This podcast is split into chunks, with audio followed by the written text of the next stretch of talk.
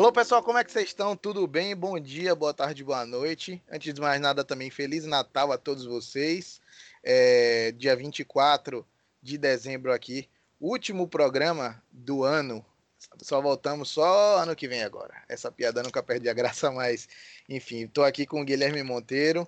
É, tempo de Natal, tempo de celebrar. Se puderem, fiquem em casa. Muita gente vai ter que fazer aquela ceia virtual, né? Para poder é, manter o distanciamento social, lembrando que existem pessoas que são mais frágeis do que nós, né? A gente pode estar, inclusive, infectando pessoas que são é, um pouco mais suscetíveis do que nós. Mas estou sem mais delongas. Infelizmente, Danilo não vai poder não estar presente no dia de hoje. Estou aqui com o Guilherme Monteiro para fechar o ano de 2020 aqui com essas rodadas da Bundesliga, que a gente vai adotar um, um, um formato um pouco diferente. Vamos trazer um programa mais informativo, nos quais jo os jogos vão estar sim inseridos, mas um foco um pouco mais diferente, até pela quantidade de jogo e de tempo que nós temos sem o programa. E aí, Guilherme, como é que você está? Tudo bom? Excelente, João. É, desejar ao nosso público é, um grande Natal, um grande ano novo aí, que espero que 2021 para todo mundo seja seja um ano bom, um ano bem diferente desse, que a gente não, talvez não tenha que ainda por muito tempo manter essa questão do distanciamento social, que a vacina chegue o mais rápido possível para todos nós e a gente possa transcorrer nossa vida num curso normal.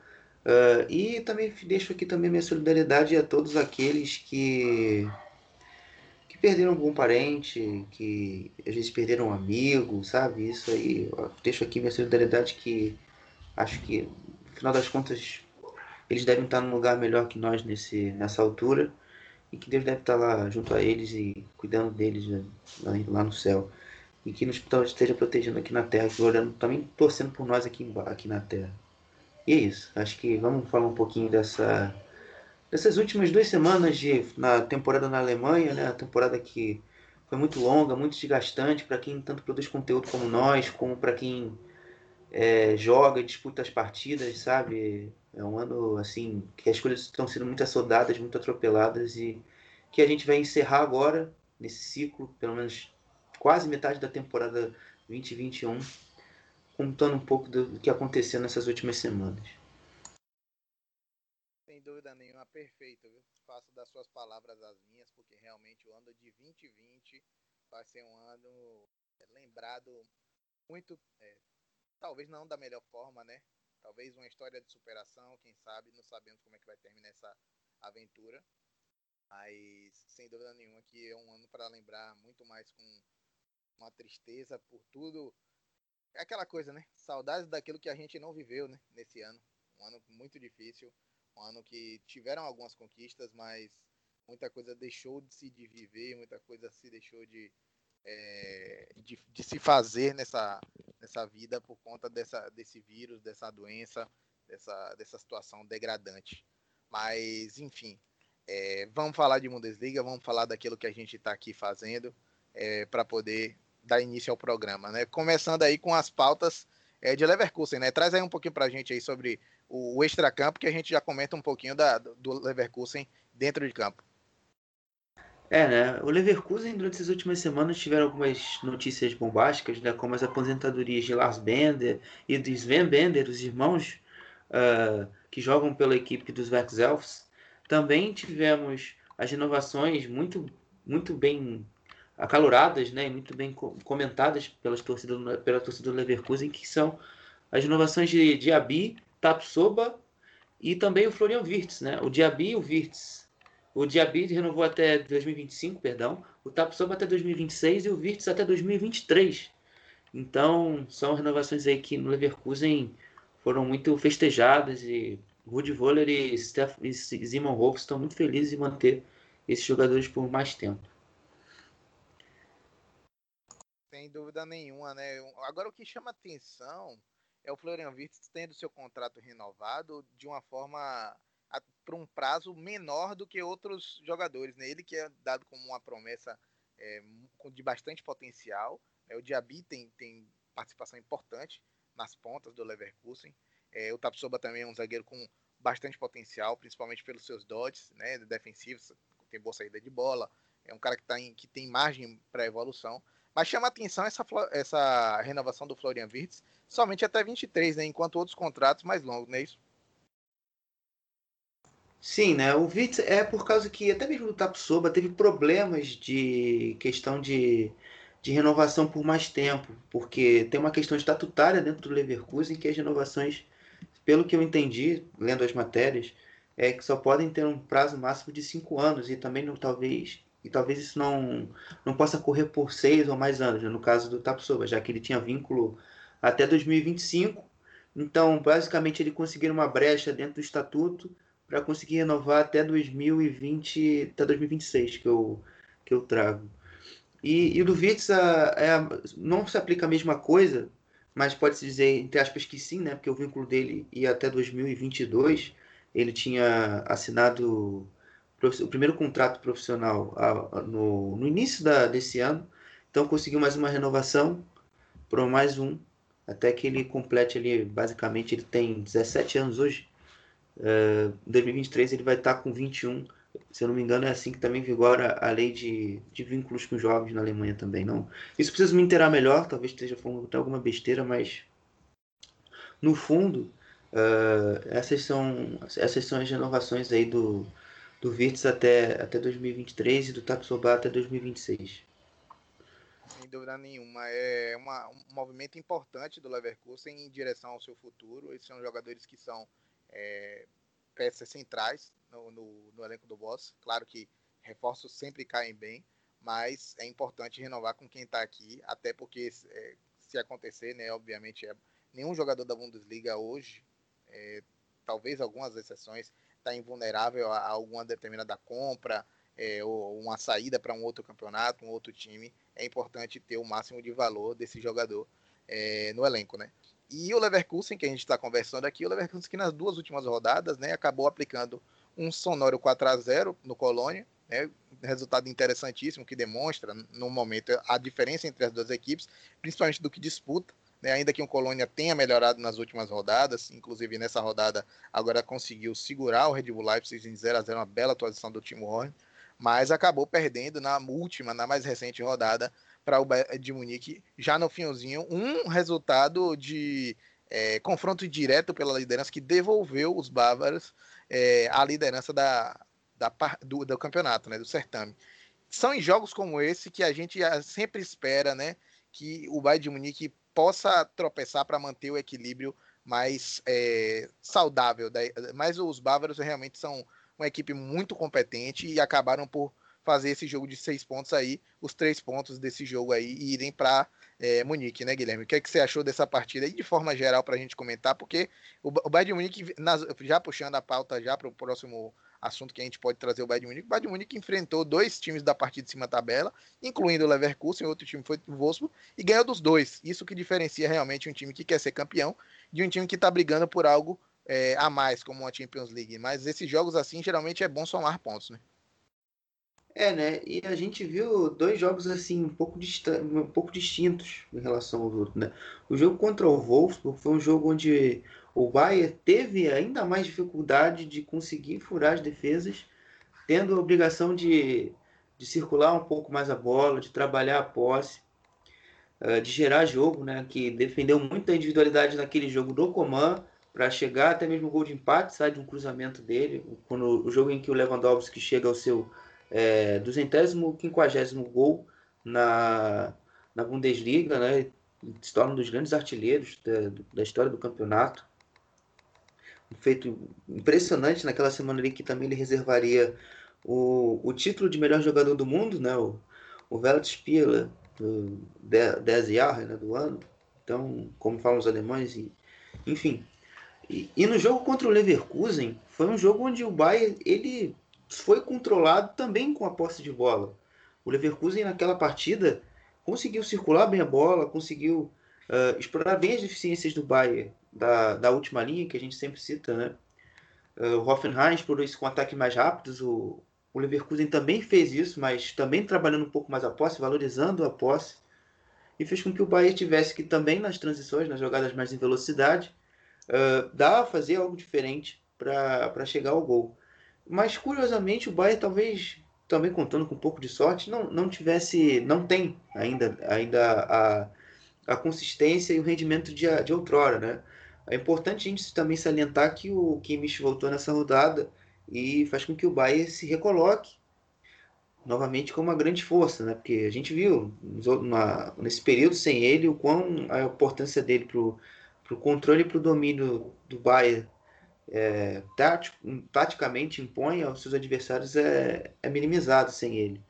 Então é isso. Acho que sobre o jogo é isso. Um Leverkusen que durante boa parte conseguiu controlar o Bayern com a bola, mas que no segundo tempo teve uma produção um pouco menor de chances e com, depois com a entrada do Kimmich no Bayern, uh, o, o Bayern conseguiu ali criar um certo volume, conseguiu uma certa, uma certa casca ali dentro do jogo e conseguiu ali também um pouco de sorte fazer os gols e virar a partida aí e vencer vitorioso e retomar a condição que de líder aí do campeonato que ele já havia perdido há cerca de duas rodadas. Sem dúvida nenhuma. O Leverkusen em, confrontos contra o Bayern, eu particularmente gosto de lembrar dois confrontos atrás, antes desse, o Leverkusen adotou uma postura diferente né, da, da postura que costuma realmente implantar nos seus jogos. É uma postura um pouco mais de ter a bola, de dominar mais as ações com bola do jogo. E, de, e das últimas vezes que enfrentou o Bayern, tenta manter uma postura um pouco análoga a isso, né? Tenta é, trabalhar transições rápidas, trabalhar, inclusive o gol impedido que sai é de uma transição rápida, de um passe lançado, né? É, e realmente é uma, é uma postura que vale a pena se apostar, né? Tendo em vista que o Bayern de Munique sempre vai querer ter a bola, essa disputa pela bola geralmente sai bastante cara contra o Bayern de Munique. Geralmente é, as formas de machucar o Bayern, a gente fala aqui toda semana, a gente fala isso nos outros programas também, para os colegas que querem conhecer como estão falando, como está jogando o Bayern, como, como é a melhor forma de agredir, a melhor forma de superar. E o Leverkusen realmente, é, nos últimos confrontos, tem entrado com estratégias acertadas, né? Seja por uma, uma coisa ou por outra, acaba não saindo vitorioso, até porque o aspecto técnico também, a qualidade de tática e técnica pesa bastante. Mas agora passando para um próximo assunto, já, né, já falando de Bayern, fala aí um pouquinho desse balanço financeiro aí que foi divulgado nos últimos dias do Bayern. O que é que, que, é que aconteceu?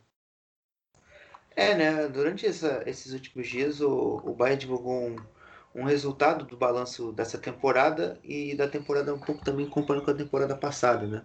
Porque no ano de, de 2019 o Bayern teve as vendas positivas na temporada 18-19 uh, para 657,4 657, milhões de euros e que na temporada 19-20 foi de 750 milhões é, e 400 euros, alguma coisa assim, 4 milhões de, de euros. E a, o problema todo foi a questão das vendas, né? E que fizeram com que os lucros da temporada é, 18, 19 para 19, 20 também fossem, fossem, fossem minimizados. Até pela, a, a, pandemia também tem um impacto muito grande aí que o Rumenig vai, vai explicar daqui a pouco que eu vou trazer também. É, o também alguns cortes de impostos né, para a temporada 19 e 20 no geral. Então isso aí comeu muito do, muito do lucro do Bayern.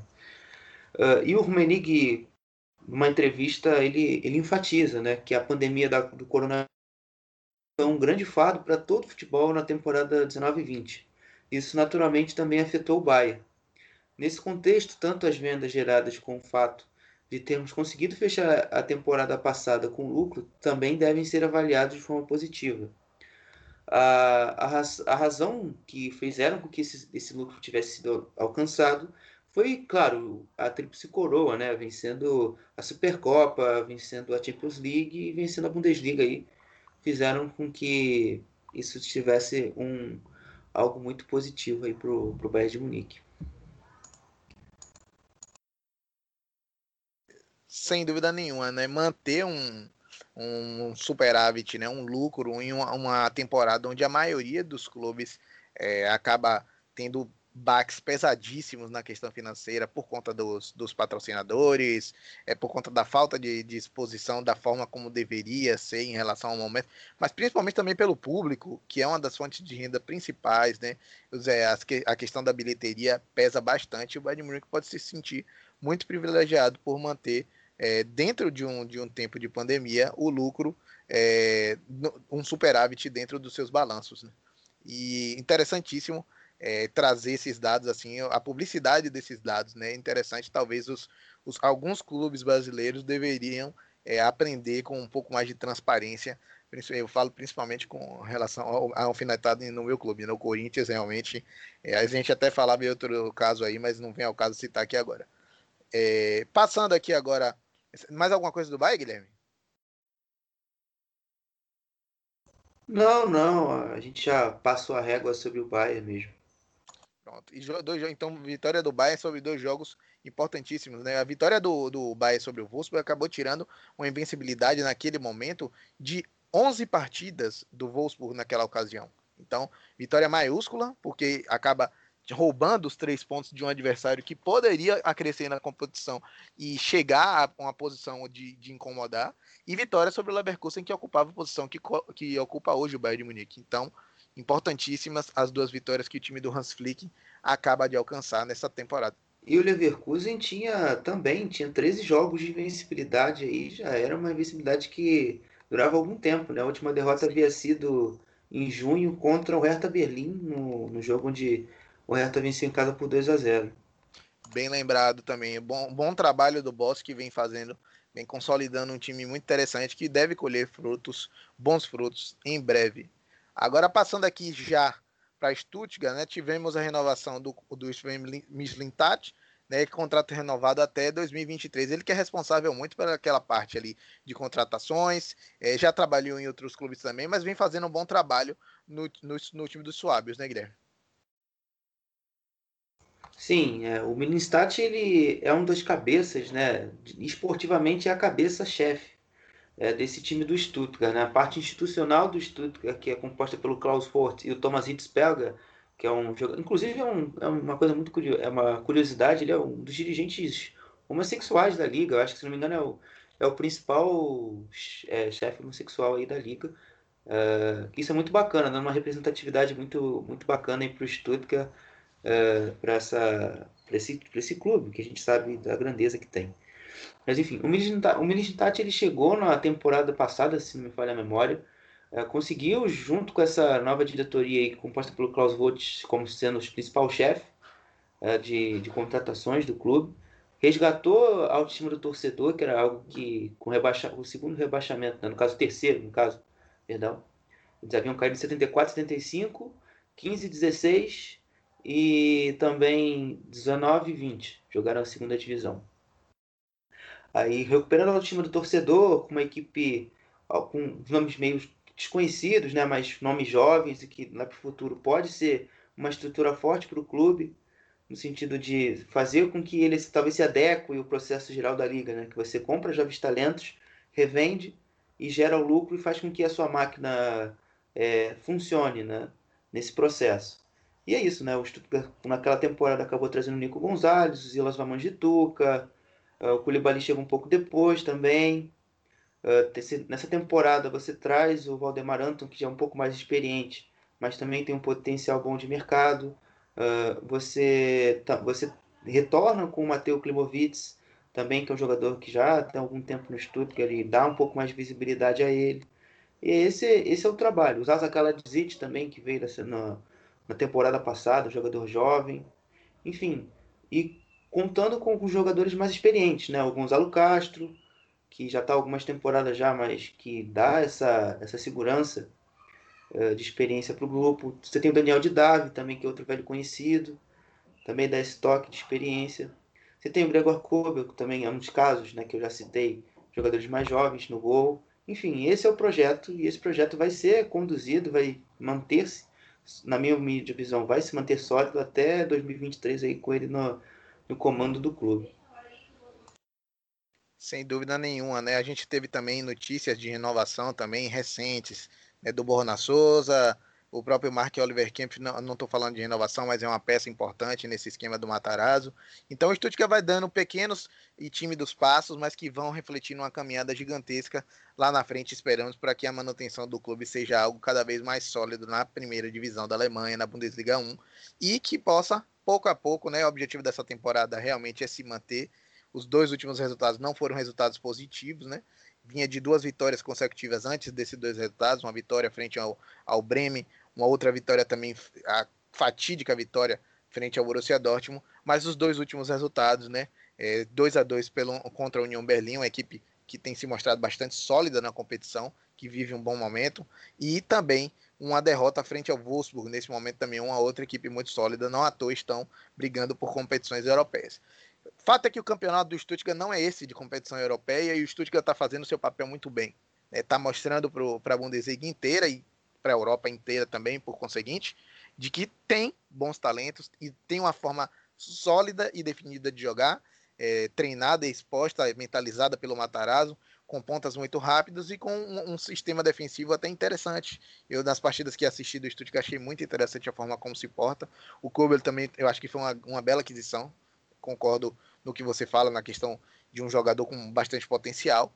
E vamos esperar próximos passos do Stuttgart. Acho que realmente está é, caminhando com passos seguros para a manutenção. Quem sabe, né, na melhor das hipóteses, beliscar alguma vaga de pré-UEL, mas ainda acho que o bloco dos seis times ali da frente já está muito bem definido, né? Sim, sim. Eu acho que o Stuttgart hoje, ele tá, ele tá ali em oitavo, nona posição, mas ele tá muito sólido e ele tem condição, ainda mais com as equipes de cima jogando um futebol abaixo da, dele, por exemplo, o Gladbach tá abaixo do futebol, o Dortmund está abaixo em futebol do Stuttgart. Então, essa condição de pré-UEL, ela no momento não é irreal, ela é uma coisa fundamentada, né? Pelo desempenho que a equipe vem mostrando. Nesse próprio jogo contra o Wolfsburg, na última rodada, uh, a equipe não fez uma das suas melhores partidas da temporada, isso, foi, isso ficou bem claro. Mas também ali qualquer, qualquer equipe que vencesse o jogo não seria injusto. Uh, o, o Wolfsburg também teve uma grande atuação. Uh, o, o, o, Stuttgart teve, parte, teve mais iniciativa ali no início, usando muito boa nas ossas para sair jogando, usando o Koulibaly, usando o Nico, que nessa, nesse jogo teve uma tarde talvez não das mais inspiradas, ele perdeu um gol no segundo tempo debaixo da trave, usando muito o Zilas, a Mandituca, que criou duas boas chances, e, e também mostrando a, a mim e a outras pessoas que talvez reconhecessem o Stuttgart de uma forma um pouco mais de um time mais de velocidade, mais de contra-ataque, mas que também soube se portar em organização ofensiva, soube demonstrar alguma qualidade, tendo necessidade de propor, e isso aí solidifica, solidifica e demonstra cada vez mais o processo de evolução do trabalho do Pellegrino Matarazzo. O Rino, como eles como se chamam, é o, a diretoria chama o, o, o Matarazzo, Uh, eu acho que também deve estar contente por isso, porque na segunda divisão, o Stuttgart, principalmente quando ele assume, né, ele tem muita dificuldade de conseguir furar grandes bloqueios defensivos. Né? Inclusive, meu amigo Felipe, um grande torcedor do Stuttgart, a DM da, da Stuttgart Brasil, reclamava bastante à época uh, da equipe que tinha muita dificuldade de furar esses bloqueios defensivos. Uh, de, de às vezes perder pontos bobos, né, contra as mas contra o Osnabrück em casa 0 a 0 uh, ser derrotado pelo pelo Darmstadt, ser derrotado pelo pelo Nuremberg, venceu o Nuremberg no caso, mas enfim, perdeu o derby contra o Kazua, enfim, resultados dessa dessa magnitude que atrapalharam um pouco esse acesso do Stuttgart na temporada passada. Uh, falando um pouco do Wolfsburg também, né, já que é o vencedor do jogo, o, o Wolfsburg teve uma novamente o Baco ali como uma peça muito interessante pelo lado direito, jogando dessa vez como um lateral, já que o Embabu foi pego pela Covid, inclusive é um tema importante. Uh, o Schlager, o Arnold foram pelo menos duas das peças ali pegas pela Covid. O Tim Lieben, jogador da base jovem, zagueiro também foi outra vítima da Covid. O Wolfsburg teve cinco casos, dois oficiais, mais três por precaução para quarentena devido à, à Covid, então não disputaram o jogo. E foi ali na marra ali, jogou bem, na, na, medida ali do possível, jogando muito ali, explorando bastante também os lados, com o Brecalo, uh, pelo lado esquerdo, principalmente, mas o Brecalo, apesar do seu gol também, teve uma atuação bem irregular, um jogador que às vezes tropeçava na bola, uh, mas que sai muito mais com a cara mais limpa, por assim dizer, pela questão do gol, o gol ali meio que cagado, né, porque a bola bate no Zilas e entra, bate também no Mangala e entra, e faz 1 a 0 Também usando bastante o Stephen pelo outro lado, e na frente a força e imposição do Bialek e do, e do Weghorst ali fizeram com que o Wolfsburg tivesse um rendimento até interessante também na, no sentido de organização ofensiva. E defensivamente, no segundo tempo, o Stuttgart deu mais trabalho. O Stuttgart, depois que sofre o gol, o Teto, o Teto Klimovic faz um segundo tempo muito bom, muito forte. Consegue com a, em velocidade, em progressão, em condução de bola, destruir um pouco essa, essa organização defensiva forte do Wolfsburg e cria boas oportunidades aí uh, para a equipe do, do Stuttgart. Aí. Mas infelizmente não foram possíveis ainda para chegar ao empate naquele momento. É, realmente. E o Wolfsburg voltou a vencer depois. É, essa, essa vitória contra o Stuttgart foi realmente é, sintomática, né? O, o, deslize contra o Bayern se dá por uma, um desnível técnico bastante expressivo e o Stuttgart foi a vítima da vez. É, mas passando, saindo agora de Stuttgart, né? Agora nós vamos para Gelsenkirchen, né? O time do Manuel Baum é, a, não para de perder. Dessa vez perdeu com o Baum e da última vez também em frente ao Armínia. Cara, na hora que eu vi o, o a prévia do jogo, porra, o, o, o, o Schalke vai jogar contra o Armínia. Eu acho que é uma boa chance para o Schalke encerrar essa série indigesta. Já vai em quantos jogos? Já 27, 28, Guilherme? É, 29 jogos, né? O Schalke chegou a 29 jogos sem vencer na Bundesliga. A, a ultrapassagem do, daquele recorde do Tasmania está cada vez mais próximo, né? Dois jogos de igualar, de igualar a, a pior marca negativa da história da Bundesliga. Então, é, esse é mais um dos, dos efeitos. Né? Na rodada anterior ao jogo do, do Armínia, foi demitido o Manuel Baum, o treinador que a gente fez uma prévia da chegada dele, como chega, quais foram os trabalhos, quais foram quais são as formas de jogar. E a gente, ao longo da estadia dele no time de Gelsenkirchen, a gente fez as análises, as observações de que progressos, muitos progressos não foram coroados com resultados em partidas que até merecia algo melhor do que uma derrota, talvez um empate, em partidas que empatou, talvez merecesse uma vitória tímida, de uma, uma, é fato que às vezes precisa daquele resultado para cristalizar a melhora. Essa vitória até hoje não veio. O time do Baum, o Baum, o Baum não, ele tem, pode ter errado em algumas mudanças, na adoção de algum esquema tático, mas não foi por falta de tentativa. Eu vejo muito o, ti, o time do Manuel Baum um time mais organizado do que o time do David Wagner.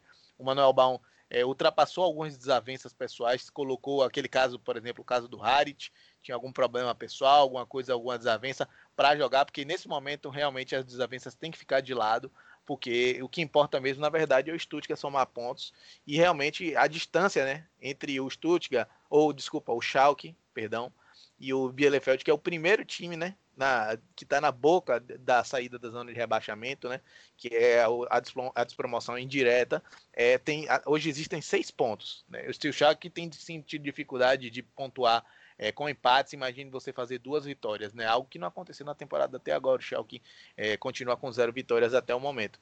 Mas fato é que já, o Manuel Baum parece que já não já foi demitido e já tem nome novo na área. Diga aí, Guilherme, pra gente. É, né? O nome ainda não foi oficializado pelo Schalke. A gente tem muita apuração dos jornais alemães, das revistas, né? A revista aqui queria e o Sport Bild na Alemanha, é, falando do nome do, do Christian Gross, né? Que é um homônimo do jogador do Werder Bremen, mas que esse não é jogador alemão. Ele tem 66 anos, teve uma carreira muito vitoriosa aí na Suíça, que é o país de nação dele, né? Ele é, ele é suíço. Uh, treinou o Grazofa na década de 90 e foi campeão na, em 95, no ano de 95. Também treinou a equipe do Basel em 2007 e 2008. Também foi campeão da Copa da Suíça e do Campeonato Suíço. Enfim, o Bayern, o Bayern não, perdão. O Schalke está tentando fazer com que esse vestiário tenha um nome grande para tentar retomar a confiança. Trazer essa estabilidade emocional para o clube, que acho que é o ponto que mais peca o, o Schalke hoje. Só que é uma equipe que não tem cabeça, não está com os pingos nos is. Uh, e as coisas estão acontecendo, as derrotas se sucedendo, e você vai ficando cada vez mais abalado até o ponto que o Ult nem mais deixa isso implícito. Né? Ele explicita que a vontade de todo dele, pelo menos, era de chorar depois de uma derrota, e isso aí você vê e tem um retrato muito bem claro do que é o momento emocional do Schalke hoje.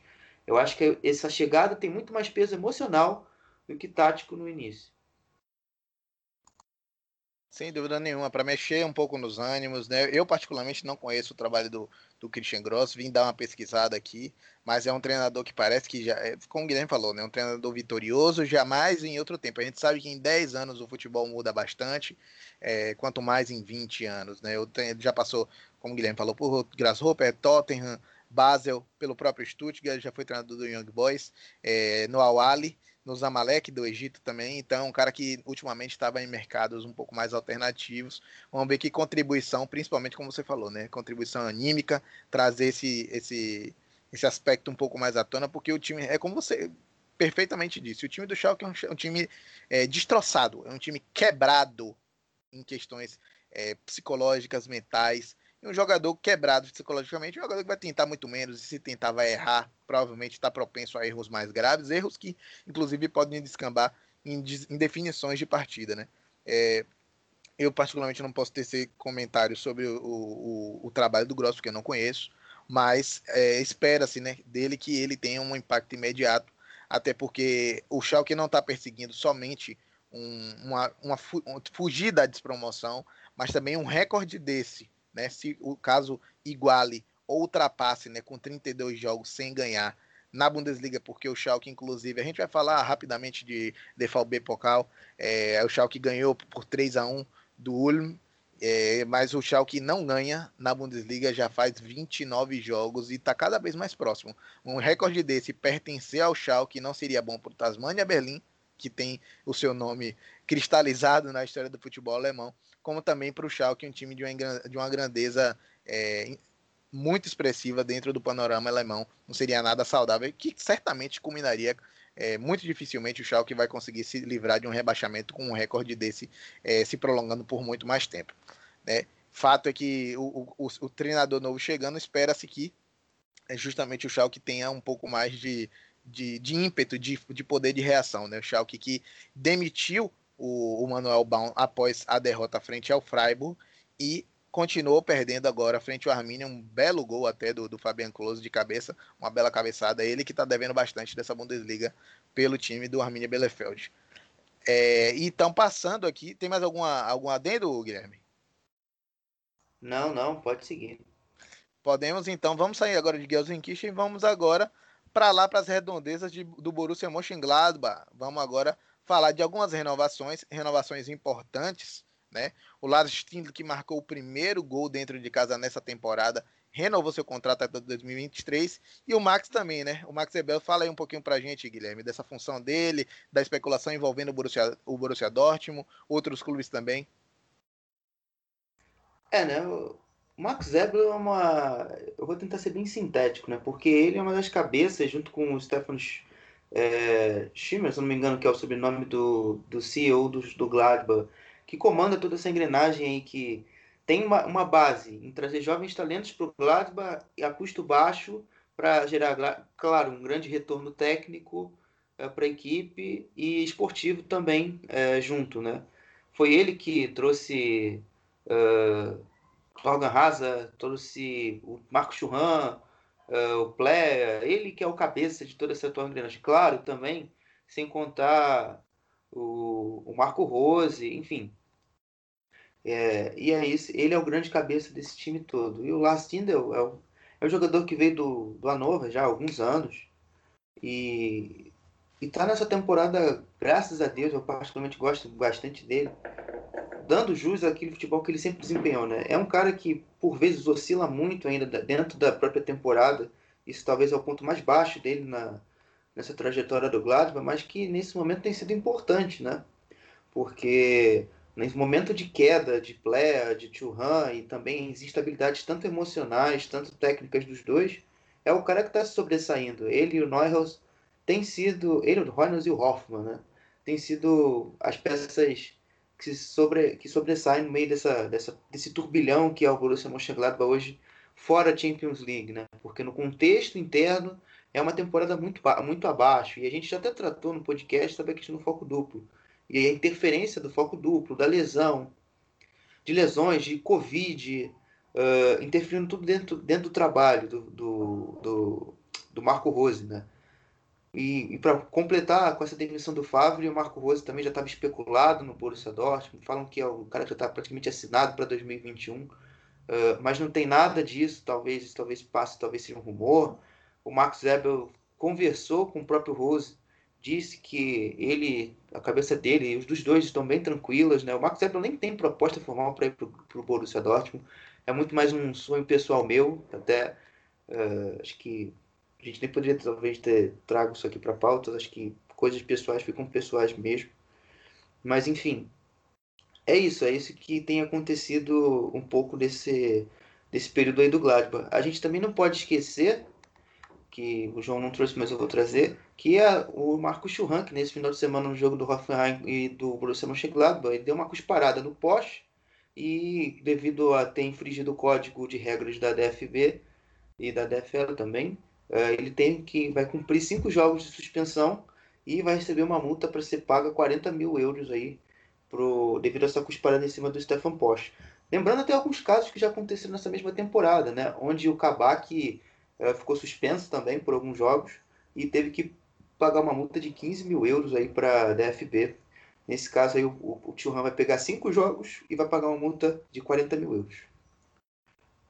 Pois é, eu, eu não me. Não, você pode me confirmar, né? Mas essa, essa multa para aí parece também que vai haver uma punição interna com relação ao clube do Borussia Mönchengladbach, um, um percentual. Eu estava dando uma olhada numa dessas notícias e parece que pá, essa, pontua, essa punição, essa multa que vai ser aplicada, vai ser toda revertida para a caridade. Então, é uma, uma iniciativa interessante, né, para poder é, que esse tipo de atitude, nada, na verdade, nada justifica você é, agredir ou você é, cuspir na cara de um outro colega de profissão, por mais que ele esteja proferindo hostilidades, barbaridades, né, tem que se manter focado no jogo, por mais que seja difícil um cara entrando na sua mente durante a partida, uma entrada, um lance, alguma coisa, é, mas esse que sirva de, de aprendizado para o Marcos Churran, que ainda é um menino, ainda é um, um, um jogador muito jovem e que tem muito potencial para desenvolver e que se ele se atente mais a questão do, do, do campo e bola, porque realmente os grandes, que são grandes mesmos, é, eles sempre relevaram esse tipo de, de situação para manter o seu foco é, na redondinha 90 minutos por jogo. Mas às vezes tem, não tem sangue barato que aguente também, né? Mas enfim. Pois é. Eu não acabei, não ia esquecer não, mas ainda bem que você trouxe esse episódio. Vamos dar uma passada rápida aqui agora na tabela, né, comentando alguns resultados. O Bayern de Munique está em primeiro colocado, né, como já falamos, seguido do Leverkusen. O Red Bull Leipzig já acabou empatando um último jogo aí frente ao Colônia, numa bela partida do Timo Rony, uma partida meia insossa, meio sem sal. O Angelinho acabou perdendo algumas oportun... uma oportunidade em específico que poderia ter definido o rumo da partida. O Red Bull Leipzig também é é o tipo de time que, em um determinado momento, acaba é, não sabendo lidar da melhor forma com um foco duplo, né? Por mais que exista bastante tempo daqui até o próximo confronto, mas Red Bull Leipzig, que se quiser disputar alguma coisa referente à Bundesliga, precisa ligar os motores um pouquinho mais, mas gerenciar talvez seja uma escolha mais sábia, né? E venceu também o Hoffenheim por 1 a 0 na rodada anterior. O Wolfsburg já falamos, o Borussia Dortmund, Guilherme. Vamos falar um pouquinho do Borussia Dortmund ra rapidamente, né? Derrota frente à União Berlim por 2 a 1 com recorde sendo quebrado, baixado a cerca de um ano, né? O Bucoco fez o gol com 16 anos e 28 dias, de 28 dias, né? Quase um mês, de 16, quase 16 anos e um mês. Demonstrou muita personalidade, se encheu de confiança com o gol e tem bastante potencial para desenvolver, né? Me agradou bastante aquela finalização com a perna esquerda, mas as falhas defensivas do Borussia Dortmund continuam latentes e isso certamente custou essa derrota aí. É, né? Principalmente elas, né? Porque no primeiro tempo, apesar de não, não ter saído gols, é, ficaram muito mais visíveis do que no segundo até. Porque, até porque a perspectiva depois do gol do Trimmel, é, ela muda um pouco, o Borussia volta a ter controle do jogo. É, enfim, daqui a pouco eu vou contar um pouco mais sobre o segundo tempo. Mas começando do primeiro, é, Akanji falhando seguidamente, Meunier também.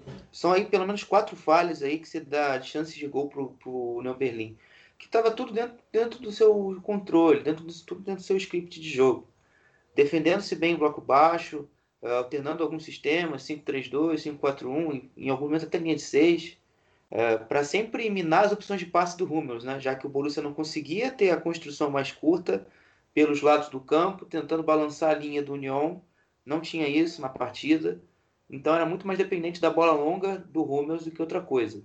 E quando elas não iam seguindo, o União Berlim ia curtindo, né? Porque em alguma recuperação na sua defesa ia conseguir ter campo para acelerar, como fez. Com Geraldo Becker, com Avoni, com Toicher, uh, enfim. São pelo menos três nomes aí que eu cito que geraram esse tipo de lance aí, que geraram até perigo para o gol do Borussia. E claro, na bola parada do Trimmel, né? Que a gente já pode até incrementar para o segundo tempo. A primeira assistência que ele dá no jogo. Novamente, o Trimmel é um cara que é absurdo na, nas bolas paradas. Você pode contar aí no mínimo 10 assistências por temporada aí para ele aí. É, eu não sei quantos ele já tem essa temporada, mas deve estar na quase 5 ou 6. Mas enfim, é um cara que tem uma batida na bola muito importante e novamente foi decisivo, né? No jogo contra o Bayern, botou a bola na cabeça do Grisha Bremer. Uh, nesse jogo, uh, no primeiro momento, ah, e o, no, o treinador assistente para o gol do Avoni. É, enfim, e aí o jogo volta de novo para o Borussia, né? E o Union Berlim tem, tem um fenômeno assim que é meio bizarro, porque toda vez que eles marcam um gol, eles começam a que se perdem assim mentalmente, as coisas começam a fugir do controle. Não sei se é alguma certa ansiedade de estar na frente, não sei se consegue se controlar psicologicamente, porque normalmente o Union Berlim toma gols muito rápidos após marcar. Não foi o caso contra Bayern e Stuttgart, mas a gente tem fenômenos contra Hoffenheim, contra até o Borussia Dortmund, contra o Colônia, fazem com que o União Berlim saia um pouco dos eixos mentalmente e tome os gols. E foi assim, né? Uma bola bem trabalhada ali pelo setor esquerdo, a bola chega e o Mucoco emulando muito o Ralo. É, aquele desmarque de ruptura que algumas pessoas gostam de chamar, de ataque à última linha, de romper a última linha rápido, uma pancada forte com a perna esquerda. Lembrou muito o Ralo. E esse foi o Mucoco, né? O Mucoco que nesse jogo, contextualmente, é um cara que se tentou aparecer bastante, é um cara que, apesar de ter muita potência física na, nas divisões inferiores, principalmente nas, na classe jovens, se destacava. Na Bundesliga tem ainda sofrido bastante com a imposição física de zagueiros muito corpulentos. Nesse jogo ele teve que bater de frente com Knorr, com Friedrich. No jogo contra é, o Werder Bremen, a Toprak, Gross Friedel. Enfim, é um cara ainda que está precisando ainda fisicamente se adequar ao ritmo da liga, talvez tenha uma melhor noção do momento que ele tem que baixar para tentar dar apoio, oferecer para a jogada, se aparecer para o jogo. Então, mas ao pouco ele está progredindo, ao pouco ele está conseguindo já ter uma melhor leitura para ter uma vantagem posicional nos lances e também gerar perigo de gol para nós. E aí ele faz o gol de empate, e aí vem aquela volta de novo aquele mesmo processo do, do, do Borussia Dortmund até que sai o segundo gol, o gol do Friedrich ali e depois do gol do Friedrich, o Borussia Dortmund já se perde por completo, uh, já não consegue mais criar grandes chances, aí o jogo ruma para o 2 a 1 sem muitas dificuldades. Sem dúvida nenhuma. Plano de jogo executado perfeitamente pela União Berlim, exceto por essa, essa questão aí, essa deficiência que eu, inclusive, não tinha reparado, mas você trouxe de uma forma muito interessante, muito bem observada, né? Pro, os gols é, levados de uma forma muito rápida em relação ao gol marcado. Interessante. É, então, o Borussia Dortmund é seguido de perto pelo Union Berlin, né? Nessa, esses dois times estão na quinta e sexta colocação, respectivamente, fechando ali a zona de classificação europeia. O Stuttgart já falamos, o Gladbach ocupa a oitava posição. O Frankfurt, rapaz, voltou a vencer o time que mais empata na Bundesliga. Três empates apenas duas derrotas, mas o time do Ad Ruther vem é, é, somando pontinhos né, pelo empate. Acabou vencendo o Augsburg, Augsburg bem diferente daquele Augsburg do início da, da temporada.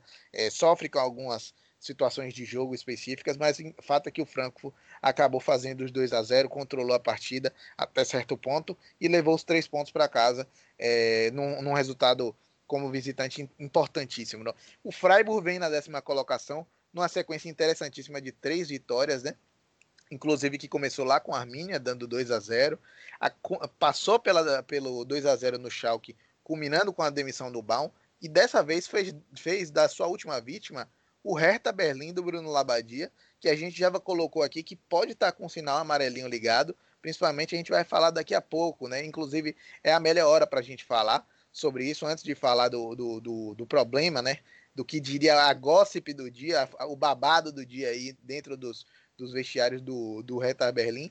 uma bela exibição do Freiburg, né, girando a bola. O Grifo fez uma boa participação nessa partida também. Eu achei um pouco infantil a postura do, do Hertha Berlim em determinados momentos, principalmente no final, aquele pênalti ali.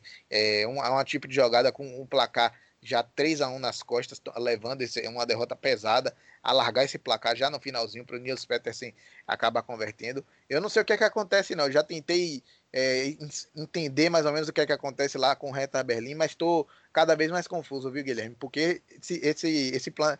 esse clube tem time, mas ainda assim os resultados não são nada positivos.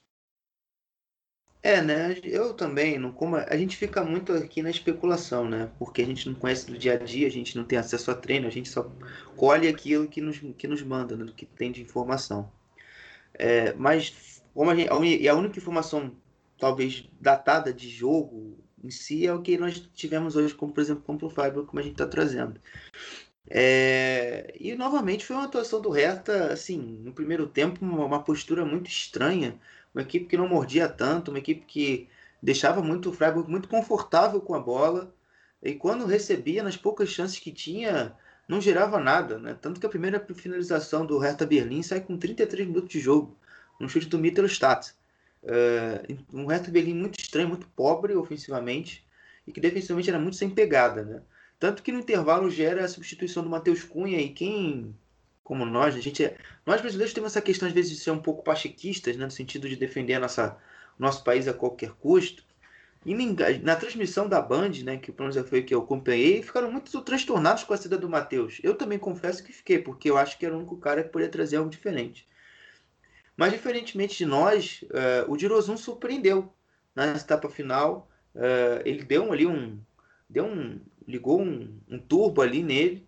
Ele conseguiu dar muito trabalho ali para o Schmid, pela ala direita, com o Gunter na esquerda.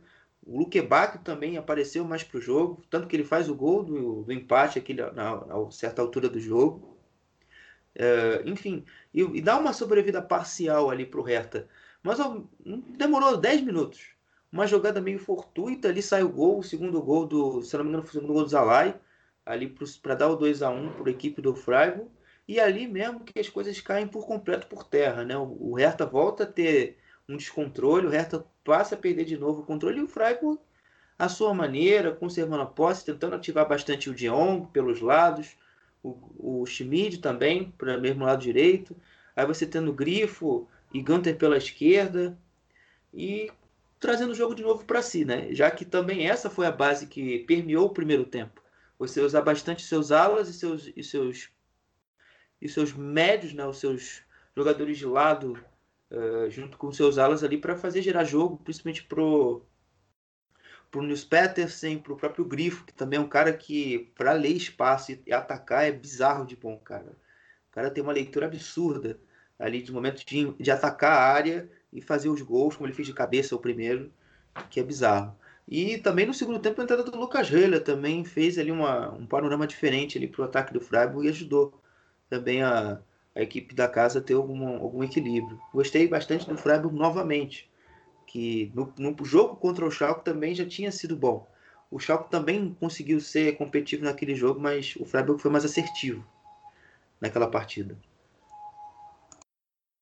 sem dúvida nenhuma, vem num momento interessantíssimo, né? O Augsburg, nesse momento, ocupa a 11 colocação, também vem de, da derrota aí frente ao Freiburg e de uma vitória anterior frente ao Arminia, né? É um time que se coloca como um patamar. Tem uma, existe uma diferença né, técnica, essa ela, ela se concretizou frente ao Arminia. O campeonato do Arminia é muito claro também. O Hoffenheim voltou a vencer, é um time muito instável nessa temporada, nesse momento.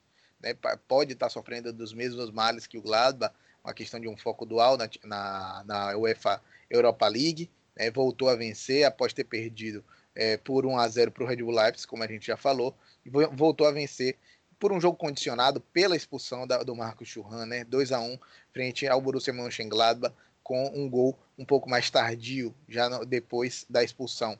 É, então, temos aqui também o Werder Bremen na 13ª colocação, voltando a vencer após quatro derrotas consecutivas, né?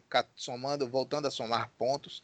É, esse resultado que foi importantíssimo frente ao mais. O Werder Bremen nesses jogos não pode deixar de pontuar, mas parece que está numa situação bem delicada também, como a gente vinha conversando no início do programa, né? Questão de, de mudança, dança de cadeiras interna, o, o Yamoris Lichter parece que está desprestigiado e a coisa parece que vai mais para uma troca de, de, comando, né, Guilherme? É, né? O mais está vivendo uma crise interna muito grande. Você já me deu uma contextualizada.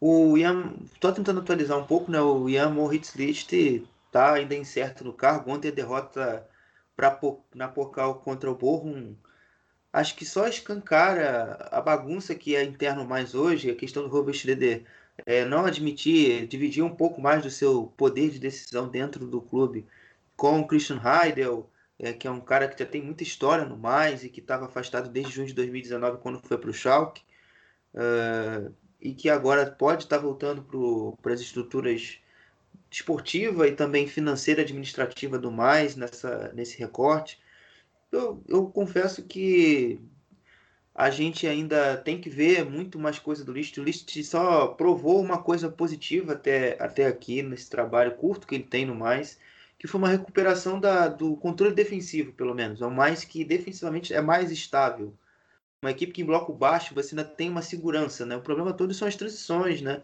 O Mateta recuperou o Mateta também, o modelo de jogo fez com que recuperasse o Mateta, o, o um parcialmente, o Boetius também retomando o bom nível. Uh, o, o, Kevin Stugger também nesse final de trabalho do List também ganhou um pouco mais de espaço. E, e é nisso aí que o, que o mais está tentando crer, né? Tentando agora ter uma reformulação interna, talvez trocar de comando técnico à beira do campo para tentar salvar uma temporada que é bem perdida, né? E que a tragédia é anunciada, vamos ser sinceros, porque eu acho que quando a gente tem um problema, a gente tem a gente teria que saber administrá-lo melhor. E o saber administrar melhor é você dar peças, mesmo que no momento difícil, que a gente sabe que a situação financeira do mais não, era, não é fácil, a quarentena e a pandemia só escancarou aquilo que a gente tinha de meio de obscuridade mas dentro das condições que o mais tem, tem hoje, ele tinha condição de trazer algum, algumas peças melhores para dar tanto para o Bayer no início da temporada, tanto para o List uh, nesse agora, né? Eles ganharam, esses treinadores ganharam apenas três peças de grande nome, né? Ganharam o Dimitri Lavali para a zaga, o, o Luca Killian vindo do Paderborn, o e o Kevin Stoger, também vindo do Fortuna Düsseldorf, vindo como soluções do clube. Sabe? Isso aí demonstra também uma falta de capacidade, de gestão, não só de gestão, também de conhecimento do mercado alemão, que nessa off-season, para clubes pequenos, tinha também uma certa margem interessante. Tanto que o Union Berlin conseguiu montar seu time inteiro de free agents. Se você for olhar aqui, Norre, Max Cruz, são agentes livres. São jogadores que estavam aptos ali sem contrato e poderiam ter chegado, por exemplo, ao mais. Então mostra também uma fragilidade do planejamento. E vai tentar agora ser consertado. Ah, sobre o Hertha Berlim, a gente retomar um pouco o tema, e que você falou de tema de fofoca, eu acho que eu vou adiantar um pouquinho falando sobre os problemas que o Bruno Labbadia e o Matheus Cunha tiveram é, no jogo entre o Freiburg e o Hertha Berlim. Uh, hoje mostramos, aspas para o Bruno Labbadia, Hoje mostramos apenas um rosto que não funcionou de jeito nenhum. Algumas pessoas pensam que podem fazer as coisas por conta própria. Essa foi aí sobre o Matheus Cunha. Decidimos fazer isso sobre, é, decidimos fazer isso hoje, depois de ter sido é, um cara abaixo, né? Underground, para mim, na primeira parte, um cara abaixo. Uma tradução livre, entre aspas. Uh, ele, ainda tem, ele, ainda, ele ainda é um jovem de 21 anos, mas tem que mudar o mais rápido possível, dizendo sobre a postura, o comportamento. Isso é impossível. Ele se puxa para baixo, não atua, puxa o time para baixo e muito raramente é, para baixo, muito raramente que faça isso, que faça isso. Mas vou ser honesto com você, estou zang totalmente zangado. É, uh, basicamente aí o Abadia expondo a sua a sua irritação com o Matheus Cunha tanto corporalmente aí em questão de postura, é, tanto tático, taticamente também, que ele logo lá no início quando ele diz as pessoas, é, algumas pessoas pensam que podem fazer as coisas por conta própria. acho que até taticamente irritou ele também. É, sem dúvida nenhuma, acho que o, o, o Matheus Cunha ele é um dos jogadores que costuma chamar a responsabilidade, a individualidade dele faz diferença em alguns jogos. Lembra contra o Borussia Dortmund, ele acabou abrindo o placar e não fosse a, a potência a qualidade individual, talvez o resultado viesse favorável para o Hertha Berlim, né? Mas, é, sem dúvida nenhuma, que um atrito, uma rusga dessa pode fazer o Hertha Berlim ficar pequeno para o Matheus Cunha, né? O Matheus Cunha, é, ele encaixado numa engrenagem um pouco mais saudável, um pouco mais modelada, mais madura, ele pode compartilhar de um, de um desenvolvimento coletivo, de um modelo coletivo que potencialize as individualidades é, muito melhor do que no Hertha, né? A ideia é que ele fizesse junto com o Hertha, que está recheado de alguns bons jogadores, né? Estamos falando do, do Luque Bach, estamos falando do Piatek, estamos falando do, do, do, do, do, do Mittelstadt, que eu, que eu acredito que, ainda acredito na, no desenvolvimento, de que acho que vai é, se tornar um bom jogador. Estamos falando do Dari, então estamos falando de uma equipe que está recheada de alguns bons talentos, que podem entregar, junto de um coletivo, algo mais é, saudável para o Matheus, né? E obviamente que esse, esse tipo de coisa floresce quando os resultados não vêm, né?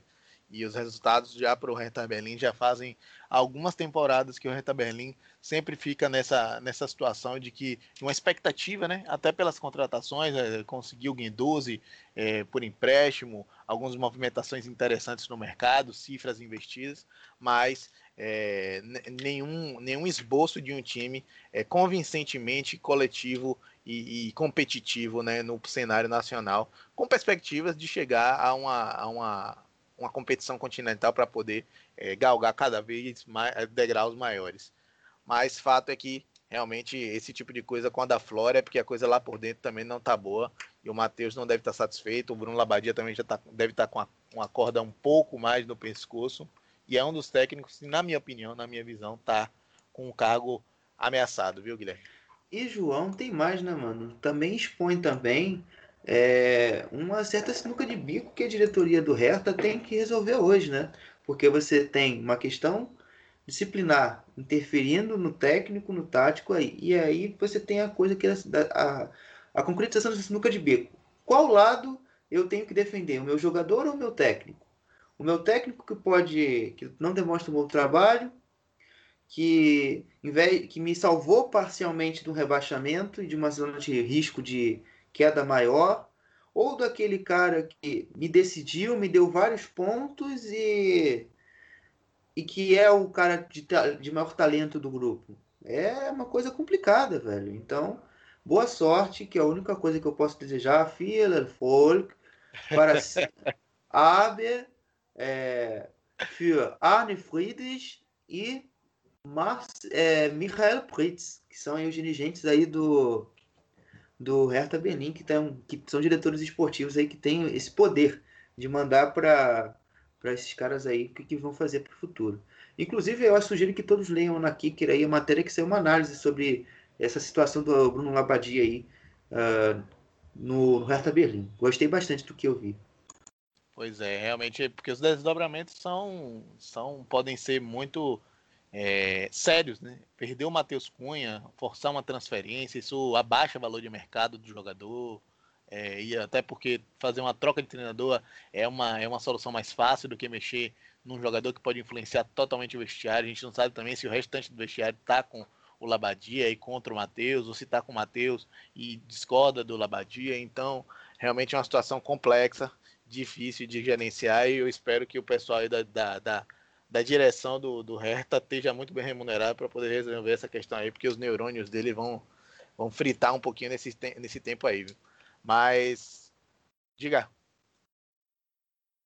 Não, não, acho que eu acho que era só, uma, só um comentário meio que não sei muito muita importância, que era a questão do do Ian Lehmann lá no mais uh, e desses dois aí que eu citei aí uh, no, no Hertha Berlim que vão passar o Natal assim muito preocupados e muito ansiosos para caramba que rumo eu vou dar para minha equipe sabe? Isso aí é é barril. É barril velho. É barril. Você definiu bem é barril. Colônia 15 colocação é um time primeiro time fora da zona de rebaixamento né? Te, teve a sua derrota frente ao Leverkusen por 4 a 0 um placar acachapante, infelizmente reflete a, a diferença entre as duas equipes, é um placar muito expressivo, e um empate que foi positivo, né? frente ao, ao Red Bull Leipzig, que demonstrou uma certa capacidade do Colônia, uma certa é, um bom momento né, do Colônia, principalmente do Timo Horn, nessas últimas partidas ele tem feito, feito boas partidas no gol do Colônia, ele que é um, um, um ícone né, desse time, já está há inúmeras temporadas nesse time e tem certamente uma identificação interessante. O Bielefeld acabou ganhando do Schalke, né? O Schalke parece que é rodada bônus, já nesse momento, já dá para declarar como rodada bônus, Guilherme? Ah, eu não consigo achar jogo conta de luz, não, velho. É, eu acho que ainda vai. O Schalke ainda não tá cravado. Eu acho que nenhum time tá de fato rebaixado. Tem muita gente ali na disputa. Talvez em futebol você pode dizer ali que, que o. Sei lá, o mais estivesse o mais abaixo que o Schalke. Mas como teve uma quebra de processo, a gente não pode nem afirmar mais nada. Sim. Então todo mundo se equivalendo em questão de desempenho, realmente o Schalke nesse momento não vejo. Eu achei que o Schalke ia ganhar do Arminia, sabe? Pela, pela, pela, pelo confronto, pelo adversário, pela situação, é, por estar numa, numa situação é, favorável, né? Jogando em casa, eu achei que era o jogo, né? E o jogo com o Rubens Stevens no, no banco. É, então, me surpreendeu bastante. Eu achei que a série seria encerrada agora e o mais, como a gente já falou bastante, além do Schalke na última colocação. Né? Vamos falar aqui agora, rapidamente, antes de falar de Pocal, da próxima rodada. Jogos interessantes da próxima rodada. Da próxima rodada que só vai acontecer lá no ano que vem. Como está muito longe, né? No dia 2 e no dia 3. São dias. Deixa eu olhar, rapidamente olhar no calendário aqui. No dia 2 é um dia de sábado. Sábado e domingo. E domingo. Rodada de final de semana mais uma vez. Manda aí, Guilherme, uns, uns dois jogos aí para o ouvinte que quiser assistir um jogo interessante. E manda sua opinião por quê também. Bom, acho que sem dúvida o Stuttgart Leipzig é, é um jogo até de treinadores que teoricamente se conhecem, né? Porque o, o Rino tem um certo conhecimento do trabalho do Nagelsmann, foram companheiros aí eh, de jornada, de, de profissão. Acho que vai ser bem legal ver esse jogo, por exemplo. Uh, vou ficar com um segundo jogo. Uh, acho que eu vou ficar com o Borussia Dortmund. Não é muito a minha, não é muito a minha, a minha preferência sentido de geralmente indicar, mas eu estou ansioso para ver o processo do List com mais tempo de trabalho, como ele gerenciou esse Borussia Dortmund para jogar contra o bom time do Wolfsburg, que vai ter teoricamente é, o jogo a seu a sua maneira ali, podendo se defender um pouco mais e partindo para o contra-ataque. Um Borussia que a gente já conhece, macaco velho já de saber, que tem muita dificuldade de criação ótimos, ótimos, é, ótimas recomendações. Inclusive, Borussia Dortmund e, e Wolfsburg era uma das minhas recomendações e eu repasso essa recomendação. Mas vou acrescentar aqui o Eintracht Frankfurt frente ao Leverkusen, né? Quero ver como é que vai ser essa, essa, essa digerir essa derrota do Leverkusen, porque precisa voltar a vencer, assim como o Wolfsburg perdeu e voltou a vencer, o Leverkusen precisa fazer isso. O time do Boss vai enfrentar uma parada dura, que é o time do Ald Rutter. É um time que sabe jogar jogos como esse, que se motiva, é um time que se nutre também muito desses jogos. E seria importante para manter é, na cola do Bayern, para se manter como um fator que vai incomodar o Bayern esse jogo. Para repor outro jogo que a gente entrou em concordância, eu vou adicionar aqui o Werder Bremen frente à União Berlim, duas equipes que têm propostas extremamente parecidas, né?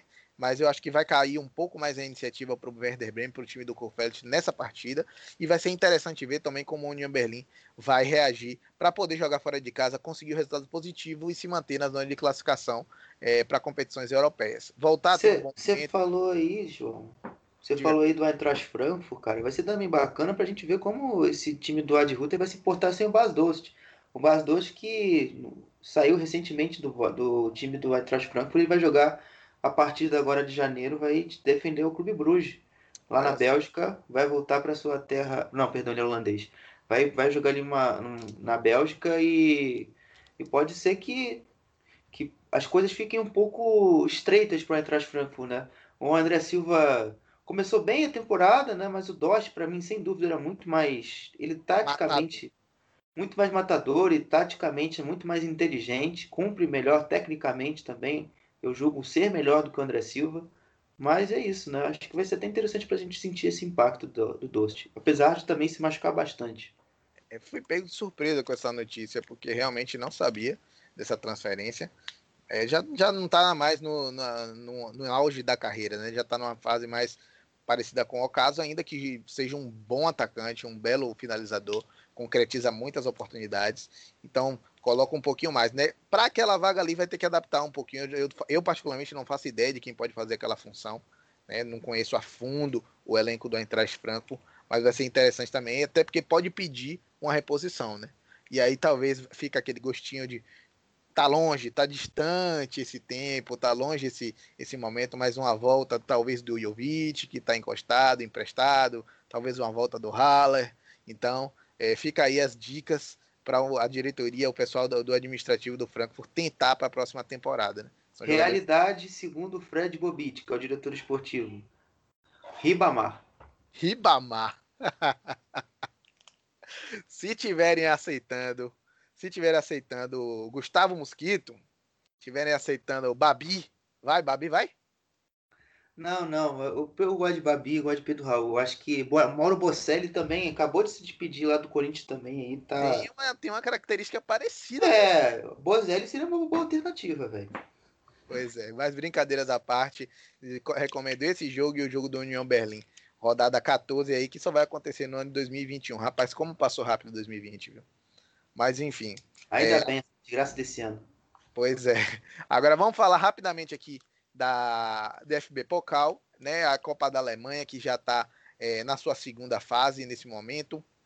É, o, os resultados principais aí, né? Vou falar alguns resultados e você se sinta livre para poder é, falar é, qualquer coisa que, que achar necessário. Né? O Wiesbaden acabou caindo, se cumprindo frente ao Jan Regensburg por 4 a 2 esse jogo gerou uma certa polêmica agora. O Brown, a Eintracht Braunschweig contra o Borussia Dortmund. O Borussia Dortmund venceu por 2 a 0 mas parece que teve uma discordância ali, um time misto que entrou. Conta um pouquinho pra gente aí, Guilherme. É, né? O Terzic, ele ele estava já nessa menção já de querer trazer algum rodízio para o Borussia Dortmund perante essa sequência no final de ano e ele deu sim essa rodagem, né? Tanto o Santos fez até gol nesse jogo, o Brandt também perdeu alguns gols, mas também foi importante.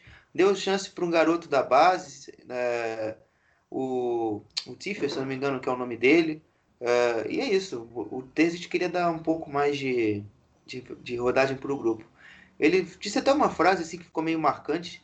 É, levantem os braços para disputar para disputar a partida, sabe? É como se fosse não é momento de meio que disputar é, ferozmente, sabe? Uma coisa mais de parcimônia, uma coisa mais, mais de boa, de quem é, levantar os braços, enfim, ele fez uma analogia assim com esse, com esse gesto. Pois é, o Borussia Dortmund que acabou passando pelo Braunschweig, o Braunschweig antes de passar é, nesse confronto aí, né, de enfrentar o Borussia Dortmund, que despachou o próprio Hertha Berlim, que a gente vinha falando há um tempo atrás, eu assisti esse jogo, foi um vexame total. É, o time do Hertha Berlim coleciona é, maus, maus momentos e maus resultados ao longo dessa temporada de 2020 e até na temporada passada também. Né? O Klinsmann chegou, conseguiu alguns resultados interessantes, mas é, foi muito mais problemático e nocivo também. Então, o Hertha Berlim é uma panela de pressão em todo momento, despejando e transbordando água. Enfim, é, o, também, tivemos também o confronto, né, um confronto que já foi muito costumeiro de primeira divisão. O Werder Bremen acabou despachando também o Hannover é, por 3 a 0 O Hannover, que é uma das pautas interessantíssimas do podcast de Guilherme Monteiro sobre a segunda Bundesliga. Ouçam, tá no feed do Chucrute FC. Ótimo podcast para se manter informado. Eu sou ouvinte, gosto muito de, de consumir o conteúdo produzido lá. É, União Berlim acabou sendo também né, desclassificado frente ao Paderborn por 3 a 2 Essa foi surpreendente, né, Guilherme? Não, é porque talvez eu tenha tanto contato com o Paderborn que talvez não ache surpresa. É, o Paderborn de fato vem evoluindo na segunda divisão, não é aquela defesa baba que vinha na primeira divisão, uma equipe mais estável, que contou com muitos aditivos técnicos das divisões inferiores da, da do futebol alemão e que se adequou bastante rápido ao conjunto do Baumgartner, né? Uh, o Paderborn tendo proposta um pouco mais de, de transição, né, não precisando criar tanto assim, fez logo o gol rapidamente, que eu acho que também mina um pouco essa estratégia de às vezes tentar se defender um pouco mais do União Berlim. Uhum. O Sven Mitchell faz o gol logo com dois, três minutos, e depois logo em seguida também o prêmio empata para o União Berlim, mas prontamente o Paderborn volta à frente e aí depois leva o jogo com um pouco mais de tranquilidade. E é, e é basicamente isso. Para mim não me surpreendeu. Assim como, a, assim como a vaga do Furtz também, não sei se você já citou, mas ainda deve citar, a vaga do Furt também não me surpreende.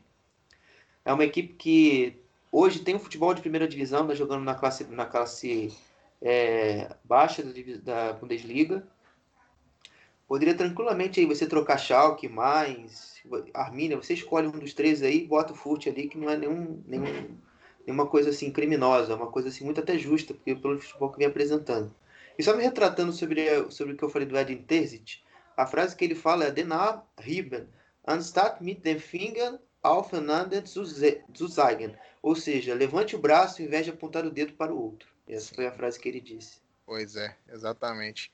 E é isso. O, o Paderborn né, me surpreendeu justamente, foi até dar uma olhada aqui agora nas equipes que foram a campo, né? E realmente foi uma equipe, dá para considerar uma equipe quase titular do União Berlim. Então, um re, belo resultado pro para o Paderborn, desclassificando a União Berlim, e a União Berlim que agora pode focar em outras competições, e o Paderborn já deve ir avançando em fases mais agudas aí, interessante para o time que estava na Bundesliga do ano passado. O Red Bull Leipzig é, aplicou 3 a 0 em cima do Augsburg, né, mais um, um, time que se mantém firme, né, importante também para o Leipzig se manter vivo nessa competição de mata-mata. O Darmstadt aplicou 3 a 0 no Dinamo Dresden, Dinamo Dresden também que está tá bem na terceira divisão, não é isso, Guilherme? É, né? O Dresden é o líder da terceira liga lá. É, conseguiu finalmente já. Metade do campeonato para frente está evoluindo lá com o Marcos Kautzinski, que foi o treinador que teve a missão de tentar salvar do rebaixamento, mas não conseguiu. E o Darmstadt, que cada vez mais vem evoluindo, é, tanto na segunda divisão como na, na Copa da Alemanha, né? É uma equipe que, que tinha muito desempenho na segunda divisão e que às vezes nem sempre conseguia gerar resultado, e nesses últimos três jogos, desde que venceu o Furt, não perdeu mais. Né? Venceu o Furt fora de casa, que era o líder da, da competição até aquele momento. Uh, venceu o Würzburger Kickers totalmente mutilado pela Covid. Foram mais de 14 casos de Covid no Würzburger Kickers. Sendo que, inclusive, o Eric Verstappen, que é o terceiro goleiro, teve que jogar na linha. Você ver o tão grave que foi a, a, a Covid lá. E, e, nessa semana bateu o, líder da terceira liga, que é o que é o Dinamo Dresden. Inclusive o Marcos Anfang, que é o treinador do, do Darmstadt, disse, né? É, o Dresden é um adversário de terceira liga, mas com perfil e com identidade de segunda divisão. Então não se enganem com a condição de terceira divisão. E o Darmstadt, de fato, não levou isso de terceira divisão ao pé da letra e conseguiu uma vaga tranquila. Interessante também, resultado importante. Um outro resultado que pode ter sido surpreendente também, aí você me diz, porque eu não sei como é que anda o Fortuna na segunda divisão, foi a decadência, né? Caiu frente ao Rot-Weiss Essen, é, o Fortuna do Seudorf, né? Por 3 a 2 é, o, o Rot-Weiss acaba passando nessa, nessa vaga aí também, derrubando o Fortuna do Seudorf é, nessa, nesse confronto. É, né? O Rot-Weiss Essen é uma equipe que já surpreende duplamente, né? O Ulm também poderia ser uma outra equipe que poderia fazer isso, porque o Essen eliminou o Arminia Bielefeld e eliminou o Fortuna Düsseldorf da Copa da Alemanha, duas equipes da região da Irlanda do Norte Westfália, assim como ele, e que são de classes, né, de divisões superiores, né? O Fortuna da segunda e o Essen, o, o Arminia da primeira. Uh, é um bom trabalho do Christian Neidhart, que chegou ao Essen nessa temporada, o Essen que joga quarta divisão e é a única equipe invicta é, no campeonato da Regional Liga Oeste e também na Copa da Alemanha. É, são duas vitórias na Copa da Alemanha e 13 vitórias. 13 vitórias, não, perdão, 15 vitórias uh, no, na, equipe, na classe da, da Regional Liga Oeste, ou seja, são 17 jogos invicto. Você não perde, você tá ali vivo. Você pode subir para uma terceira liga e você pode ir longe na Copa da Alemanha, né? É uma temporada muito especial aí para os torcedores do RVI.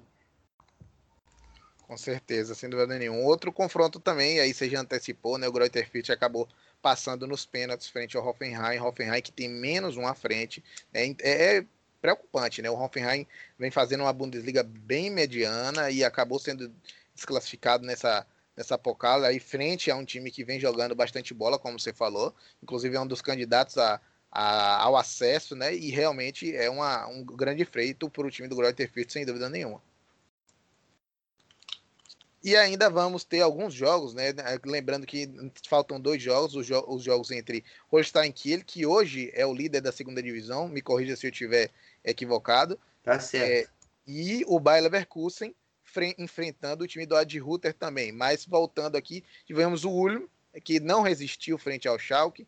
O Schalke consegue ganhar os jogos fora da Bundesliga, amigáveis, é, Copa da Alemanha. Antes disso, passou pelo Schweinfurt também e se manteve vivo na competição. Talvez possa ser um alento aí, uma entrada de recurso, porque o Schalke realmente precisa de qualquer coisa, que mesmo que seja uma vitória em uma determinada situação de Copa, para poder manter os ânimos elevados. Né? O Wolfsburg também acabou passando por 4 a 0 frente ao Sandhausen também um time da segunda divisão, um time que fala um pouquinho da gente, como é que faz fazendo esse campeonato do Sandhausen nessa temporada, Guilherme.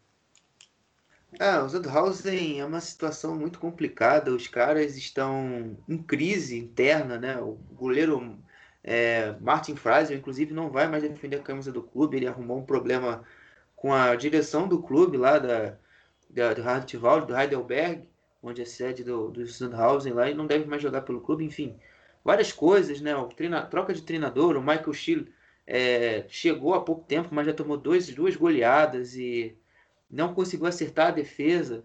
A equipe também produz pouco ofensivamente. É uma das decepções da temporada da Zweite Liga. Aí, é, nessa temporada aí da 21, 2021.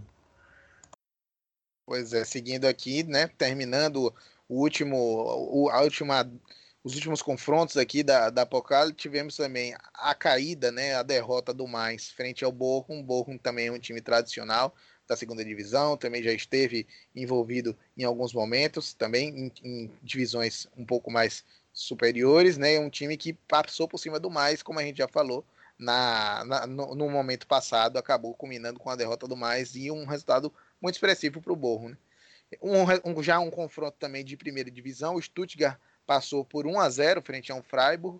É uma derrota que deve ter, com certeza, é um, um confronto difícil, mas que deve ter sido é, difícil de digerir pelo Freiburg e interessante para o Stuttgart para se manter na Copa da Alemanha. Né? O Colônia acabou passando por um, pra, um placar magríssimo frente ao Osnabrück. Osnabrück que também está na segunda divisão, vem fazendo um campeonato como, Guilherme? Ah, o Osnabrück também, o Osnabrück começou bem a temporada da Liga, mas caiu bastante, né? Tem muitas lesões importantes também que fizeram que interferisse nessa queda de desempenho, né? O Bascandini, que é um lateral direito que tem muita, muito peso ofensivo, e também o Christian Santos, né? O Christian Santos, apesar de estar em voltado de lesão, não voltou tão bem assim, né? E nesse período agora, com, com o Sebastian Kerr, tem uma queda muito grande de, de gols, de, de decisão, impacto dentro dos jogos. O Osnabrück está meio que é, ser um comandante ali para chamar para responsabilidade e trazer os placares positivos. No jogo contra o Braunschweig, algumas rodadas atrás, por exemplo, apareceu o Maurício Mutal, que veio do Heidenheim nessa, nessa janela de verão, e é um reforço que era até esperado aí que desse algum resultado. Até agora foi pouco, mas ainda conseguiu tra trazer alguns pontos dessa sequência ruim que vive o Osnabrück. Você falou ali do Borrom ali atrás, João. É o Borrom ao que tudo indica, deve fazer o derby do Ruhr com o Borussia Dortmund na temporada que vem. É uma equipe que tem jogado muito bem desde que o Thomas Reis chegou. Uma equipe que tem um ataque assim muito bom e produtivo para uma, uma, segunda divisão. Robert Zulli, Simon Zoller são jogadores que têm muita história na classe de cima. O Zoller jogou no Colônia por muito tempo. O Zulli jogou no Hoffenheim também por muito tempo. Então são caras atalhados e tecnicamente muito acima da segunda divisão. O Danny Bloom é um jogador que vem por fora, uh, por fora não, né? Porque ele está muito dentro, que é o craque do time, mas o, o Gerrit Holtmann, esse sim vem muito por fora. É, jogou a última temporada na Bundesliga pelo Paderborn, mas não fez grande, não teve grande desempenho. E nesse time do Bochum se reencontrou seu futebol, ou encontrou de fato. Ele que é um jogador inclusive formado no mais. Uh, ele agora está jogando pelo Bochum e está fazendo uma grande temporada aí, ajudando os camundongos a talvez o acesso para a Bundesliga. E comentar também esse tema do nosso programa na temporada que vem. Sem dúvida nenhuma, aqui iremos, gostaríamos muito de conhecer o time do Borro na primeira divisão. E aí, encerrando, né, tivemos a vitória por 5 a 0 do Borussia Mönchengladbach, enfrentando o Eversberg em casa. Então, esses foram os classificados para a próxima fase da Pokal. Só rep repetindo rapidamente, né? Lembrando que faltam dois jogos ainda, Bayer Leverkusen enfrentando o Frankfurt e Bayern de Munique enfrentando o Holstein Kiel, né? O líder da segunda divisão até o momento, né? Borussia Mönchengladbach, Colônia, Stuttgart, Bochum, tivemos também Wolfsburg, Schalke, Além disso, também o Red Bull Leipzig, o Darmstadt, o Rot-Weiss Essen, o Greuther Fürth, o, o Jan Regensburg, o Borussia Dortmund, o Werder Bremen e o Paderborn. Então esses são os classificados. Gostaria de deixar aberto aí agora, mais uma vez, o espaço para você, Guilherme, de antemão te agradecer, é, porque esse está sendo o seu último compromisso com relação a futebol no ano de 2020. Agora você vai descansar, muito mais do que merecido, porque cobrir duas divisões de campeonato alemão é algo duríssimo. Se cobrir uma já é difícil, imagine duas. E sempre representando aqui, aparecendo para poder aportar qualidade, informação, análise. Meu muito obrigado para você e que descanse. Não vou falar descanse em paz, porque o negócio aí pega, né? Mas descanse com muita sabedoria e que você volte restaurado para fazer o que você gosta e que você é bom. Valeu, João. Igualmente, irmão. Acho que a gente, todos nós precisamos de descanso. Infelizmente, você ainda vai estar nessa batalha até o dia 30, né, velho? Acho que você ainda vai ter dia 31 dia 1 ali para reenergizar, fora os outros dias de janeiro aí, que pra gente voltar firme uh, no próximo programa, já em 2021, né, velho? Sem dúvida nenhuma. Uh, e é isso, acho que é isso. Também continuar aqui minha saudação ainda de Natal aí para Danilo, que infelizmente não pôde estar conosco. Ah, irmão, espero que você tenha um grande Natal, um grande ano novo aí, velho. Que aos poucos você retorne aí com a gente você possa estar conosco pra, com, no próximo episódio, já, já em 2021 aí, velho. Eu estendo os mesmos cumprimentos a Danilo também, de estendo os cumprimentos também a você, ouvinte, que vocês tenham boas festas, um ótimo ano novo e que 2021 seja completamente diferente para todos nós, porque realmente o ano de 2020 foi um ano pesado, um ano que se arrastou, mas estamos aqui, estamos com saúde bem Gostaremos de estar da mesma forma em 2021, que possamos estar todos imunizados e que tudo isso passe e que a, pelo menos as coisas boas fiquem nas nossas memórias aí. E futebol alemão daí para frente para a gente poder acompanhar o máximo que a gente puder. Eu agradeço mais uma vez, Guilherme. Fico por aqui. Um abração, valeu!